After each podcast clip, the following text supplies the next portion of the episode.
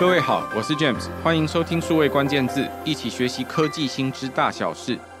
人手一机的这些年，对许多人来说，各种支付都不陌生。网购时有第三方支付，到街边店里也可以扫码支付。每家店都有好多个 QR code 任选，让消费者更方便的支付，俨然成为冲营业额的兵家必争之地。本周有一则重磅新闻哦，在台湾耕耘多年的电子支付公司 Line Pay 以联家网络商业股份有限公司股票代码是七七二二登上台湾的新柜市场，股价甚至一度破千，成为台湾数位产业在台股上市的生力军。做支付好赚吗？辛苦在哪里？在这一集的数位关键字，为你邀请到接口支付董事长梅华 Jacob 小梅子来为我们解密电子支付的难题。我们欢迎梅华。Hello，各位数位关键字的听众朋友们，大家好，我是小梅子。小梅子，首先我就要问一个非常非常关键的问题。做电子支付，很显然的，其实是很辛苦的。如果你看从呃 Line Pay 到你现在所在的公司接口支付，其实这都是呃做了非常多年才有今天的成绩，在大街小巷都要可以看得到。其实对于大众来说，要有这些印象。背后是一连串辛苦的过程，除了要做各种行销的呃活动啊，去推广之外，我们知道还要做地推，就是你要到实体有地上的部队，去一家家店拜托，一家家签约，然后让这些支付可以 everywhere，每一个人都可以碰得到。那我们今天很开心可以看到 Line Pay 这样子可以到资本市场去上市，这其实是我想对于整个业界都是非常欢迎也欢欣鼓舞的。可是我首先要问，做支付到底怎么赚赚钱？嗯，呃，支付其实是一个非常，你刚刚也前面提到，它有非常多辛苦的事情要做。那支付本身并不是一个好赚的产业啊，但是支付到底可以怎么赚钱，或者说它有哪一些获利的可能性，就会让这么多的业者在这么困难的状态之下，还是愿意不断的投资跟投入。我觉得这可能是我们今天可以多聊一聊的有趣的事。那当然，支付来讲，它传统上大概有三个方面，这其实跟这一次 Line Pay 啊，他们这个上市柜的一些公开资料也有关系。它传统大概有三件事情，三个方向是跟获利或者说是跟营收有关的主要的来源。那第一个部分当然是我们大家可以理解到的，就是你今天在店面使用的时候，店家因为使用这个服务，所以店家必须要付出手续费啊，这个商业手续费，这是很合理的。所以这是第一个很大的部分。那第二部分呢，就是说，因着我在这个店家或者是消费者这边不断的能够拓展，越来越多的人去使用的时候，诶，我可能就可以有一些店家或者是关于消费者这边的一些活动可以来进行。那其中一个比较主要的就是可能跟金融业者会有些合作。那不管是金融业者的行销合作，或者是联名卡相关的这些合作，或者是金融业的一些其他的服务。那这个就是所谓的第二个部分，我们在金融业这边可以做的跨售的服务。那当然这边也先提一下，就是呃，因为电子支付跟呃所谓的第三方支付，他们在这个业管上面是有些不一样的，所以他们能够做的一些金融跨售服务也不太一样。我们后面有机会会再提。那第三个的话呢，就是比较是传统呃所谓的商务业者都会关注的一块，就是行销广告。啊，行销广告的推动啊，或者是行销广告的一些合作啊，那这些部分也是一种收入的来源。所以大概不外乎就是这三大层面。那这三大层面再往下细分的话，那又会跟着我们不同的业务也有关。比如说是国内的还是国外的？哦，是这个呃公益类的，那还是是纯商业行为类的啊？它大概还会有这些分别。但是前面假如到第一阶的最三大块，大概是这样。我们刚刚所提到的电子支付跟第三方支付，其实这两个关键字有一点点不一样。电子支付对于各位来说，现在就是你手机上打开的时候有一个 APP 可以扫码。然后可以去做支付的这种 APP 的这种服务，这背后最重要的其实通常是绑定信用卡或绑定你的银行账户。所以对于大家来说，大家的理解电子支付，你背后可以绑定这两者不一样。那第三方支付呢，通常其实是你在网络上做各种消费的时候，你会用到的一种支付工具。它主要其实是绑定信用卡来做支付，所以这两者之间其实有一些些不太一样。那刚刚小梅子提到的第一块就是，诶，赚钱的项目到底怎么来？叫做手续费收入。这手续费收入对大家来说理解可能是什么呢？我不知道各位有没有搭过计程车？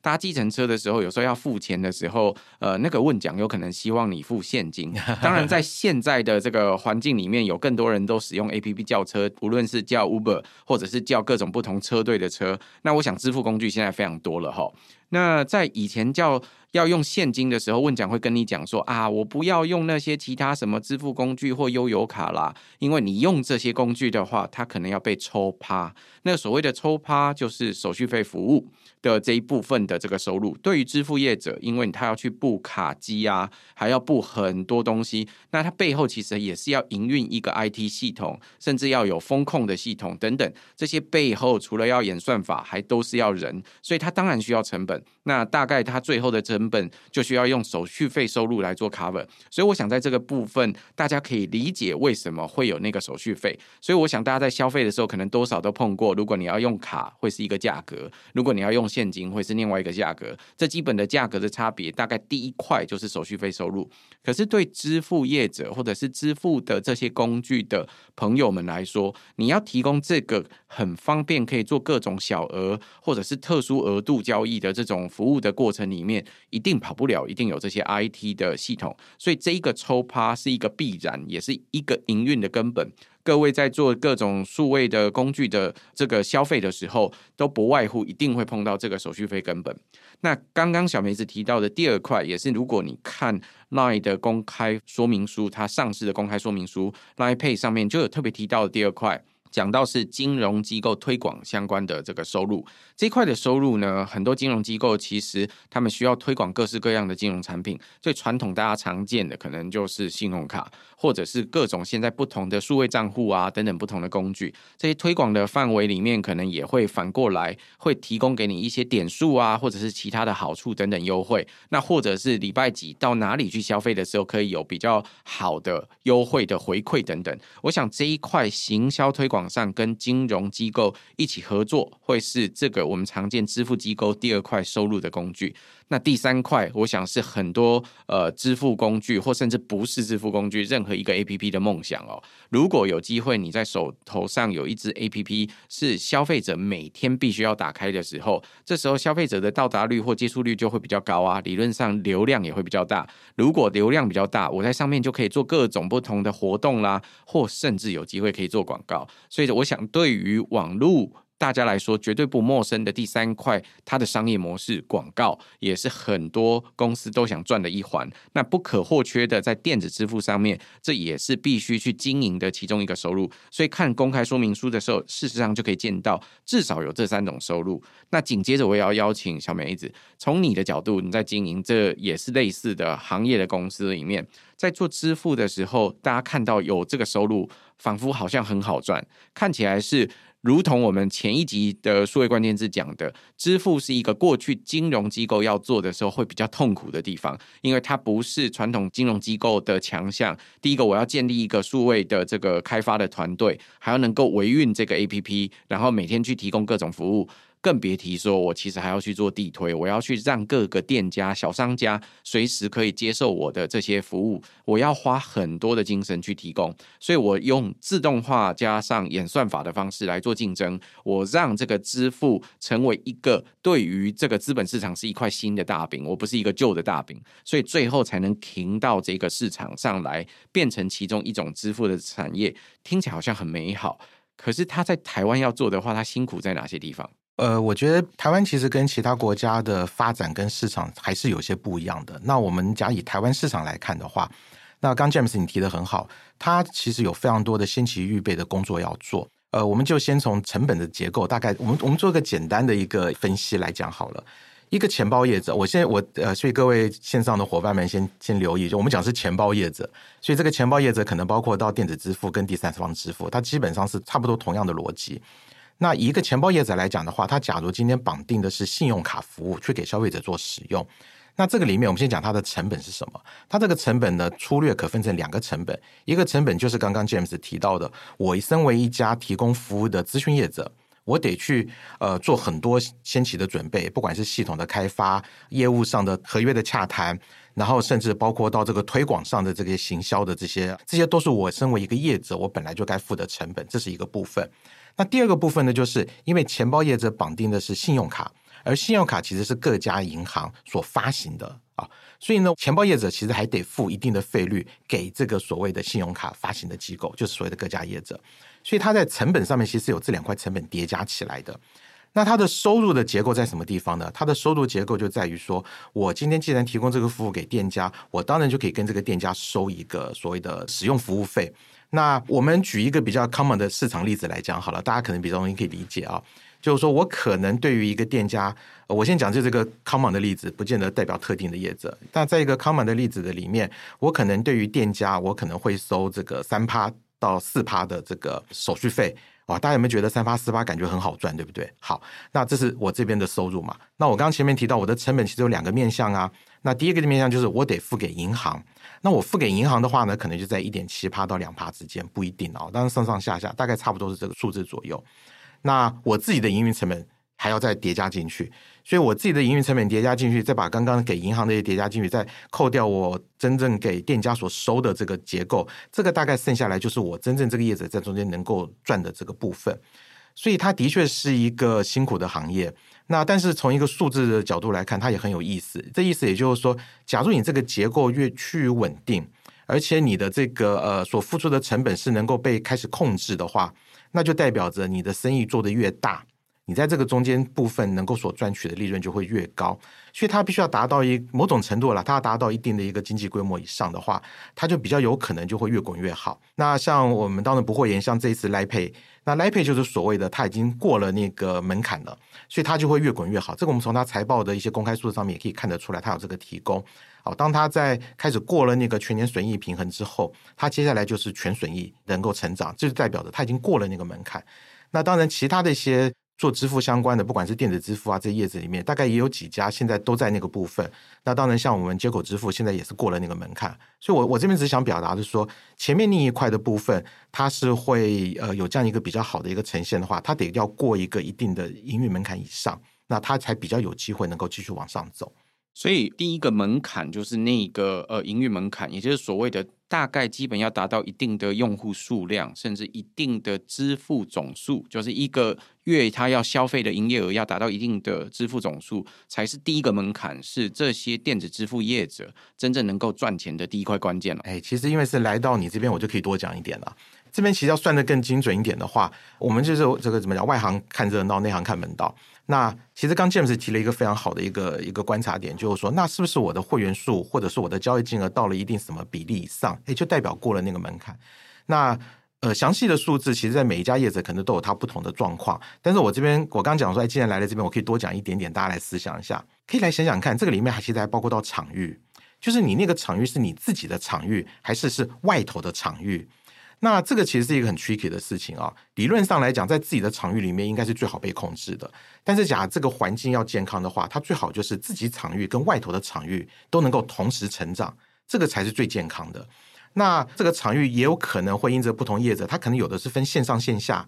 像我们举个例子来说，早期有些支付业者，他很擅长的场域是游戏。假如各位有留意到的话，就会发现到说，哎，有些支付业者，他其实背后的大股东是游戏业者，也线上游戏业者。那是不是代表他所有的交易都在线上游戏里面是最好的呢？答案是未必。你最好就是能够有一部分是在你的线上游戏，或者是在你的这个游戏的这个支付的当中。但是，假如今天消费者愿意我走出这个游戏以外，我还是愿意用这个支付工具，才代表着我们刚刚讲的这个所谓的过了一个健康的门槛点，意思是在这边。所以，呃，今天回过头来看这个角度，所以它不见得完全是因着你的会员数多寡，或者是因为你的交易金额的多寡。而是因着你能不能把你的会员能够带到更广阔的地方，能够去做消费。我们这边再补一个相关的例子了啊，各位也可以去思考看看，为什么像是有一些非常大的这种呃卖场或者是这种机构，都是各家信用卡业者想要进去占地盘的这种思维。像我们之前常看到像 Costco 啊，就是一个很明显的例子。Costco 的消费者的消费能力不只是在 Costco 里面强。Costco 的消费者在 Costco 以外的场域，他的消费能力一样的强，这个才代表的这个经营体系是会成功的啊！所以我想从这个角度，我们来探讨刚刚那个问题。所以对大家来说，其实所有的呃金融服务业者其实都是很类似的。如果你在自己的场域，也就是说在自己的环境里面，无论是线上或者是线下环境，你能够经营的好的话，这是第一块，就是我这是一个根本，在我自己的经营场域里面，我就可以把这个生态系给做好，甚至已经开始赚钱。因为这是你的主场嘛，你你主场要顾好，但是主场顾好不见得代表能够赚钱。其次的是客场，就是我在外头的其他生态系里面，我可以做多少事情，我才可以让他赚钱。所以对每一家不同出身的支付业者来说，事实上这个门槛有点不太一样。对，因为还得看他自己的场域，跟他能够带出去外头的场域，才能定定说，哦，所以他要过了怎么样的一个 critical mass，会员数可能大概多少啦？或第二件事情，他的消费额度在不同的支付生态系里面，他消费额度如何来决定他能不能够存活下来？我的下一个问题是，这是收入的部分。对于大家来说，收入的经营是如果越高，当然一家公司就有办法赚钱，这是商业模式的其中一部分。另外一块大概就是管理财，也就是说你在成本的部分，也就是费用的部分，你可以怎么去控制它，来便于赚钱，那赚取最大的利润。我想所有的公司存在的第二个目的都是为此。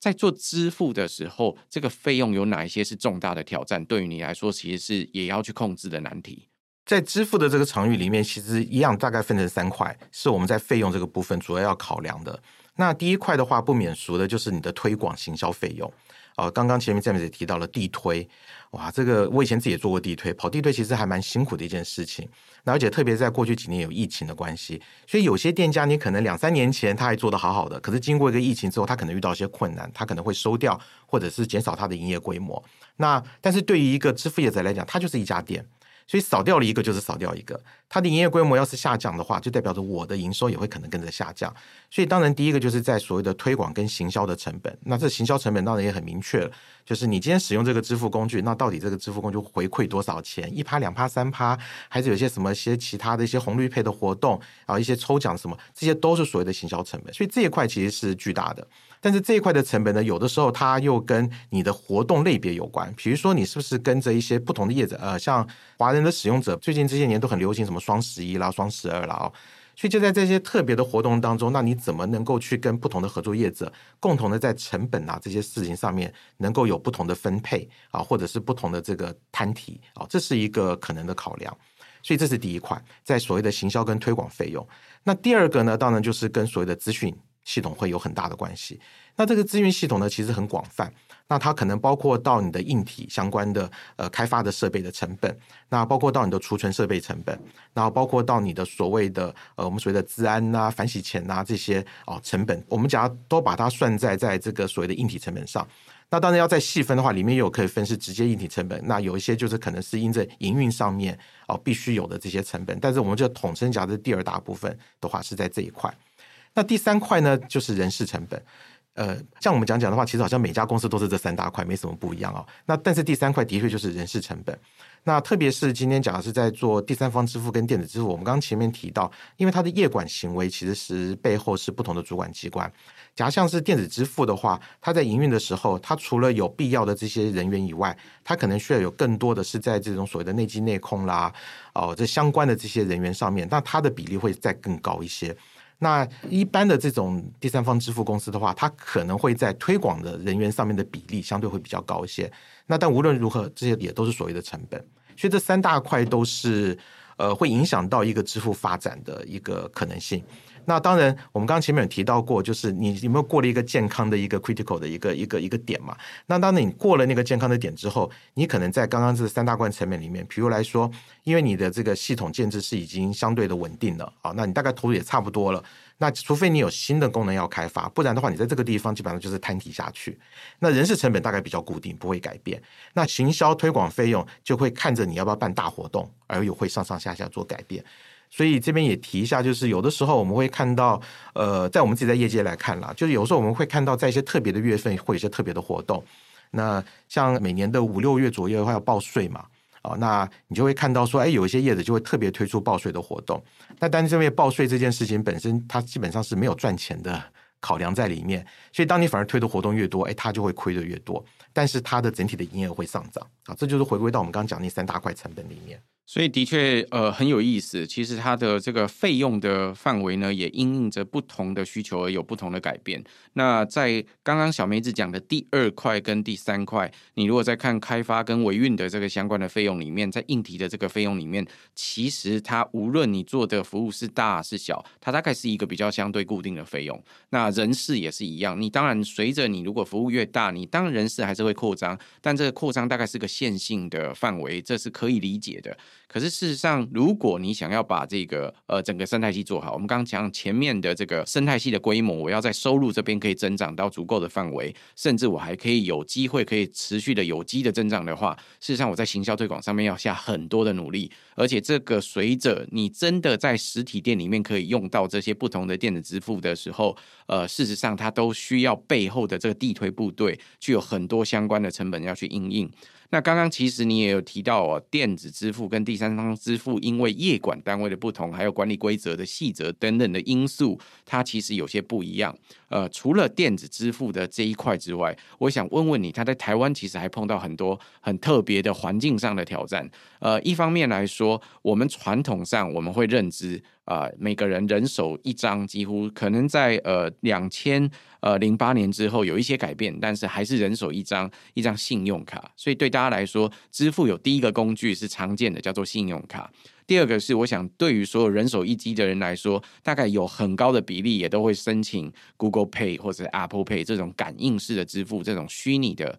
呃信用卡，这是我们第二块知道，呃，人们手上也会有的支付工具。那它可能可以取代我带那张实体卡的一些功能。那第三块是现在有各式各样不同的扫码支付，无论是正扫或反扫这种 QR code 的这种支付方式，是第三块支付的卡。这三种支付工具都同时存在在市场上的时候，对你来说，这是一种竞争还是合作的关系？你怎么看接下来市场的态势如何？这是一个非常好的问题，而且这个。这我们都可以画一个白板哦，然后来做很多的矩阵的推广。我觉得它真的是一个很复杂的竞合关系。首先，我们要讲就是说，我们先从消费者的角度来看。呃，今天当你去一个地方，我们先假设它的回馈啊，回馈这个因素，假设我们是一致的话，今天消费者去一个店家，他可以同时用实体信用卡，他可以用现金，他可以用所谓的行动支付，消费者会选择哪一个？这是其实是第一个要决定的门槛。那在这个地方呢，依照我们过去的使用者经验的话，它大概主要消费者会考量。我刚才讲，假设回馈的比例是一样的话，消费者其实主要的考量，真的一个就是平常的使用习惯跟 kimoji。也就是说，有些消费者他先天就会觉得说，信用卡，因为你看得到一个实体的东西交给店员，他去做处理，你会觉得比较心安。那手机这种支付的方式，他先天就觉得比较不心安。所以呢，这个时候，假如我们再去回头来看啊，那它的这个回馈的高跟低会不会影响到它的使用行为呢？先从第一关来看的话，不太会影响，因为它先天是先从安全不安全、放心不放心的角度来看。好，那假如第一关过了，那他已经熟悉，觉得说数位支付应该也没那么可怕，而且还挺不错的，也有一定的回馈的话，那下一个行为就是刚刚 James 又提到的另外一个有趣的点。那他会用的是像是 Apple Pay、Google Pay 这种感应式支付为主呢，还是会用的像是呃我们所谓的 l i Pay 啊、哦、这种所谓的第三方支付，呃还是大家可能讲到的电子支付，像是什么接口啦，呃或者像是全支付啦、悠游付这些，呃但是我必须说了，对于消费者来讲，很多人其实根本搞不清楚 l i Pay 接口全支付到底有什么不一样啊，甚至 Apple Pay 有什么不一样。但是这边就会有另外一个比较主要的差别是在于说，你希望付费的时候，它是先享受后付款。还是他直接从你的现金当中去做数位方式的扣抵，那这会又会影响到一些消费者的考量。那的确，以现在整个台湾在行动支付的使用行为上面，大家是会觉得用信用卡绑定支付是方便的啊、哦。所以呢，这个可能又会诶做一些不同的考量。当然，again，前提就是所有的支付它的行销回馈是一致的状态之下。所以这边可能第二个又会做一些不同的这个呃区别。那至于最后一个，就是回到最末端使用者行为啊，那他是今天是扫 QR code，还是他是感应，还是提供个手机让店用他的扫码枪来扫你？我们所谓的反扫，那其实已经是比较是最后一端的技术细节的部分。所以刚这三大块来看的话，为什么我们刚刚前面提到它是有点竞合的关系？所以假如刚刚那三个，我就是就是麻烦各位听众这样脑补一下，就是刚刚这三个不同的阶段脑补一下。那在这个所谓的竞合关系的里面，我们会发觉到一个很有趣的事情，就是信用卡这个角色。它今天不管是实体的信用卡，或者它是绑定在 Apple 的 Apple Wallet 里面，或者是绑定在 LiPay 的里面，或者是绑定在接口支付的里面，它其实本质就是信用卡消费。所以今天对于银行跟对于卡组织来讲，它都叫做信用卡消费。但是对于整个生态体系来讲，因为中间多经过了一个不同的一个技术服务提供者。但是呢，最终假如他跟这个店家的这个呃费率收的是差不多的话，其实代表着中间有一点点无形的消耗被消耗在其中。那但这个对消费者来讲是比较没有感受的，但是这个是在整个商业体系的当中是会有一些些差别的哦。所以呃，我刚为什么讲是竞合关系？所以有时候对于一个银行来说，它就会有一个挣扎，它那个挣扎就是我原本信用卡发的好好的，我今天干嘛要去强推一个行动支付去绑我的信用卡？因为这样子搞了一轮之后，我反而可能中间的那个能够赚的这个空间变小了一点点。我为什么不直接赚那个钱？所以它中间有时候就会出现这个所谓的竞合关系。那当然，往一个好的方向来想，就是其实就回到一开始 James 的一个破题了，就是呃，天下没有这么简单的事情嘛。假如今天每个银行都能够把数位化做到这么的彻底，那说实话，今天也没有什么我们其他这些所谓的数位科技金融业者什么事了。但是因为就不是这样嘛。所以的确就是在这些金融业者，他可能没有办法把数位化转型做得这么彻底的时候，所以我们这些数位金融科技的业者，包括行动支付业者，他就有一条不一样的路可以走。所以就回到刚刚那个思维上了，就是说，好，那假如我今天身为一个金融业的参与者，我想去推动跟参与这件事情的时候，呃，我要怎么去看待这个？所以我们会看到这一次像呃，回到我们今天这个 LINE 的这个题目上面，你就会看到说，诶，有些银行的参与方式，它可能就是直接发联名卡。啊，发联名卡有行销点数的合作，那就是回到他刚刚的，我们讲到第二块的营运的这个呃所谓的获利的结构上面。但是有些银行他的想法就是，那我就直接入股好了。所以我们这次会看到有两家银行入股，我就直接入股。那我除了入股发联名卡以外，我可能可以跟你有更多不一样的想法跟合作在其中。那但是也有些银行选择就是，我也不是发联名卡，我也不是入股，我就用最简单的方法，那就是诶，你的钱包可以绑定我的信用卡。哦，所以你会发觉到它有这些不同的一个参与的层面在其中。因为我有长期参加一些这个消费自己的一些群组里面。其实消费者在里面最常问的一个问题就是说，哎，比如说我今天这个 Line Pay 这个或者是接口支付，我绑定了这个信用卡，我刷卡的当下，我可不可以从银行那边先得到一次回馈，然后呢，透过这个行动支付，我可以再得到一次回馈。哦，所以的话，他们消费者都算得很精，就是我能不能够同时得到两个回馈，还是说有一些会有排除，就是你在我的这个行动支付里面绑定了某家信用卡，你就只能够得到其中一种回馈，你不可能两种都得到。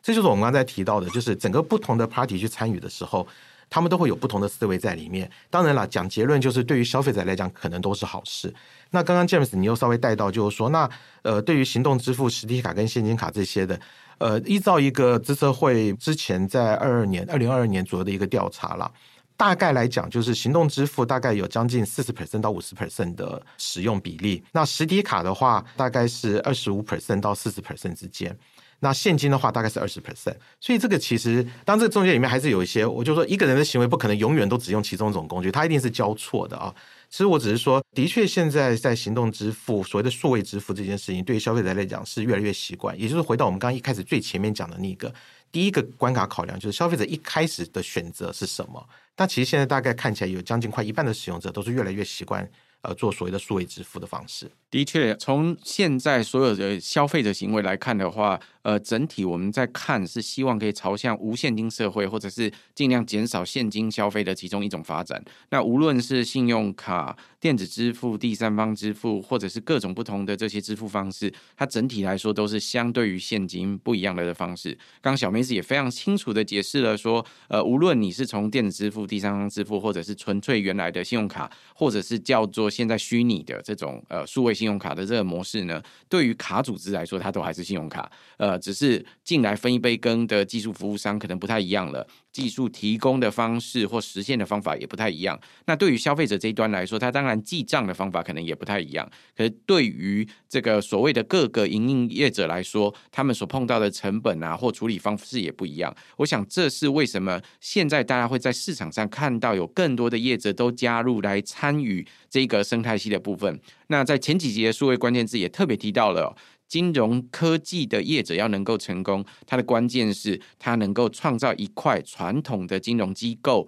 比较难以去服务的市场。这块市场可能因为成本过高，可能因为技术门槛比较高的关系，或者是因为还要改变消费者行为的情况之下，比较不容易。所以相对应着，其实可以看到电子支付业者也在这方面做特别的努力。所以他们在行销推广上啦，或者是在这个技术服务处理上啦，都不同于传统的金融机构。这是为什么它可以扩大一块新的大饼，来让资本市场接受的地方。那二零二四年的开年也非常有趣哦，我们见到像 Line Pay 这样子的公司，终于在台湾的新贵市场上市，而且其中一度破千成为股王。我想这对于电子支付的整体业者来说，都是一剂强心针。那我最后也想问问小梅子，从你的观点来看，二零二四年电子支付或者是说这些呃各种支付业者，他会碰到的挑战是什么？真的在这边还是非常恭喜这个赖佩啊，因为赖佩也有很多我们我跟 James 我们的好朋友在里面，我们真的非常恭喜他们，因为对整个市场来讲，它是另外一种资金活络的表现，所以我觉得它是好事。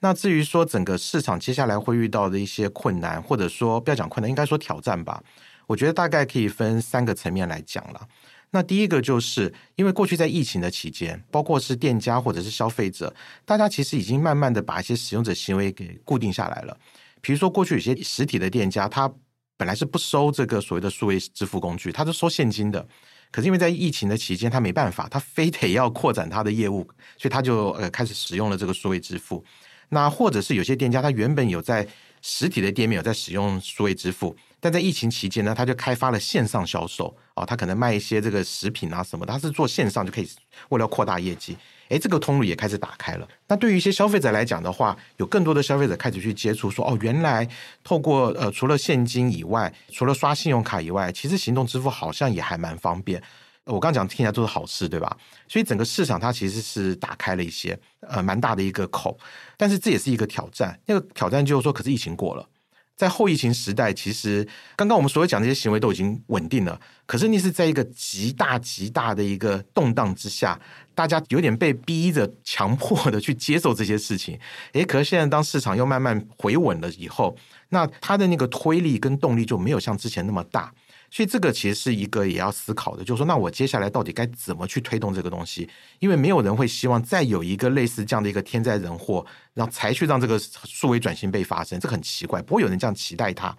呃，是这样的一个行为被推动，但是的确，它现在的那个推广的力道，比起过去疫情期间，它是稍微下降一些。所以，怎么样能够维持这个动能啊？那这个是大家可能比较少讨论到的一个挑战的一个方向。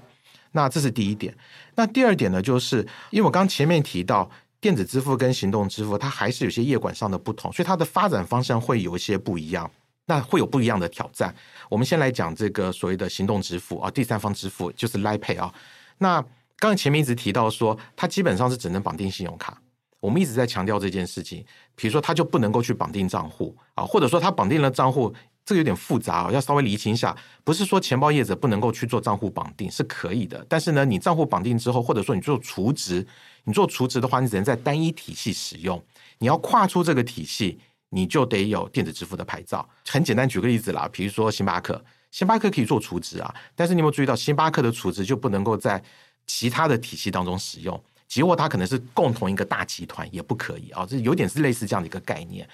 所以，行动支付它能够有的这些不同的业务方向，其实就是我们刚前面提到那三大块。其实这次 l i Pay 它的这个财报上面算是写得很清楚了。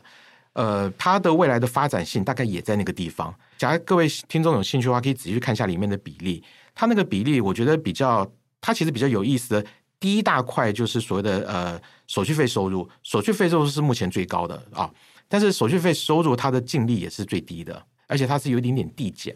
那第二大块就是所谓的金融相关收入，那这我们刚前面解释过，就是比较是跟银行发联名卡啦、Line Point 的行销回馈比较有关的，是在跟银行金融有关的是在这一块。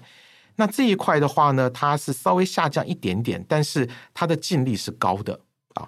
那第三大块呢，是目前整体里面实际营收最少的，就是所谓的行销活动这一块，跟非这个联名卡以外合作的 Line Point 的行销收入大概也在第三块。哎，这一块呢是目前实际营收比例最小，但它的净利是最高的。啊，而且它是在成长的，所以我觉得这也是我们在看 Line Pay，假如 Line Pay 代表的是行动支付这个业者里面的龙头来看待的话，这大概也是所有行动支付业者要去思考的这一块，就是你在这三块里面的消长，特别是你本来对于呃我们所谓的第二大块，那所以第二大块看起来就是哎它的呃营收的净利是相对是高的，那它的比例也高，这不是最漂亮的吗？但是它为什么会有一点点递减呢？就是因为你的消费者是固定的同一群人，所以当你今天第一家办了联名卡，第二家又办了联名卡，当第三家还办联名卡，当你第十家还要办联名卡的时候，这个边际效益会递减的越来越快，那消费者能够被跨售的金融行为也越来越低。所以它这一块的成长，呃，它目前已经做得非常的好，但是要再继续往上成长是比较辛苦的啊。那但是可以这样来看，所以你也可以看到，呃，这个是它的一个比较大的在这个部分的挑战。那假如是电子支付的话，那电子支付因为在业管上面是可以做账户绑定跟储值的，所以它在呃金融跨售相关的行为上也会比较丰富，所以这个是它在发展上面的优点。可它在接下来的挑战会是什么呢？它我觉得它在二零二四，你说二零二四年嘛？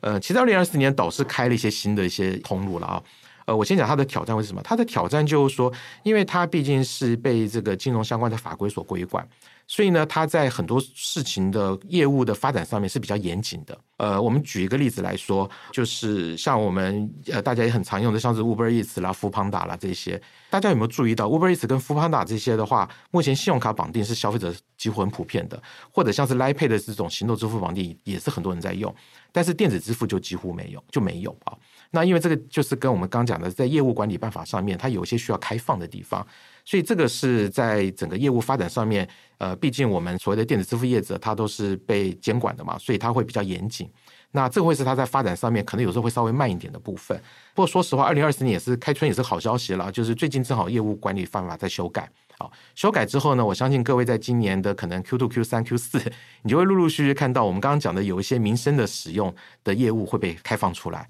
哦，那这样的话就是大家就可以有更多，对民众来讲都是好事。所以这是我觉得刚讲的第二个部分。那第三个部分提到就是很多，就除了台湾以外，那到底我们还有应该说除了刚刚这些三大块业务以外，还有什么可以做的事情？所以你看到这次 Line Pay 它也有提到所谓的跨境。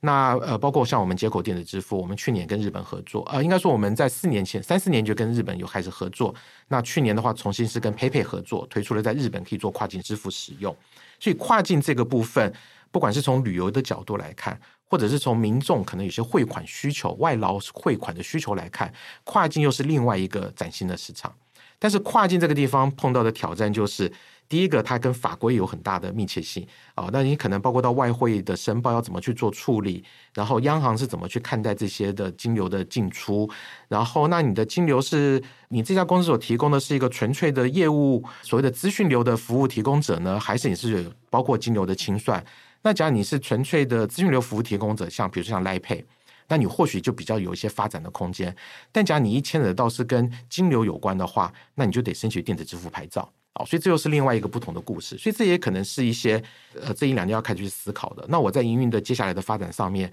我要做到什么程度？那我当我跨过了那个程度之后，那我是不是可能在我的业务范围上面？嗯，对不起，这是纯粹开聊天了啊。就是我会，我本来是这个第三方支付的业者，我会不会为了要做跨境，而且希望能够把这业务做得更大，那我就去申请电子支付牌照，哇，那就是一个非常大的另外一件事情。所以这就是会有不同的思维跟考量在其中。小梅是刚刚提到有关电支付，或者说广义来说，这个支付业者在二零二四年的挑战其实也蛮多的哦。其实第一项挑战对大家来说，这在疫情底下，当然有个所谓的疫情红利，因为要推零接触或者是低接触的各种呃消费的模式，所以在过去其实一段时间，其实所有的朋友都你说被迫使用也好，可是呃做数位转型也好，我想已经有了非常大的成长。那在这个成长到了现在，呃，逐渐的回到后疫情。时代，我想所有的朋友现在在做各种实体的活动也越来越多的情况之下，能够固化这个行为，维持多少行为，或者是说这个整个市场的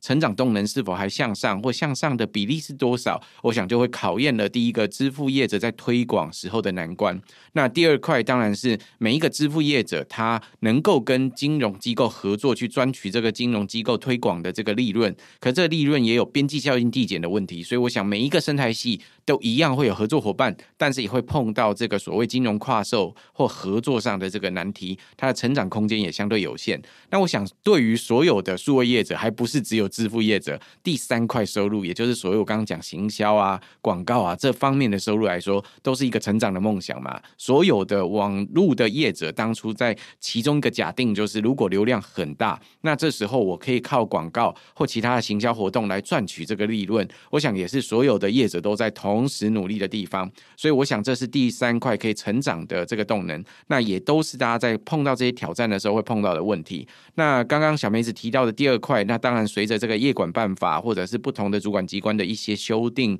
跟松绑，那会逐渐的看到我们在这个电子支付在二零二四年会有更多的地方可以去呈现。第三块，我想对于所有的朋友也都很兴奋哦。呃，疫情解封、开放国境的第一件事就要冲出去玩。我想最近很多朋友大概都注意到，说在年末到年初之间，有很多人都在国外打卡，所以我想这个跨境支付这一块也是非常多业者都眼睁睁看着、眼巴巴看这一块市场能不能够成长。对于支付业者来说，我想这是第三块新的成长引擎，也会在二零二四年开春逐渐的看到这些成效如何。今天很谢谢小梅子来帮我们分享电子支付不好做跟能够继续成长的部分，感谢小梅子。好，谢谢 James，也谢谢各位数位关键的好朋友们。那谢谢大家，也谢谢各位在线上收听。如果有机会，请多帮我们转发宣传，五星好评。我们下周再会，拜拜，拜拜。